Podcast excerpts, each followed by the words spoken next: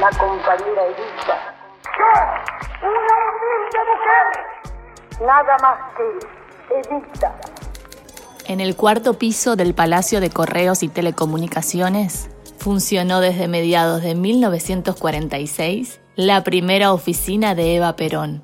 Durante algunos meses, este despacho con vista a la Casa Rosada fue el escenario en el que Evita dio sus primeros pasos como dirigente política. Yo saldré con las mujeres del pueblo. Yo saldré con los descansados de la patria. Muerta o viva, para no dejar en pie ningún ladrillo que no sea peronista.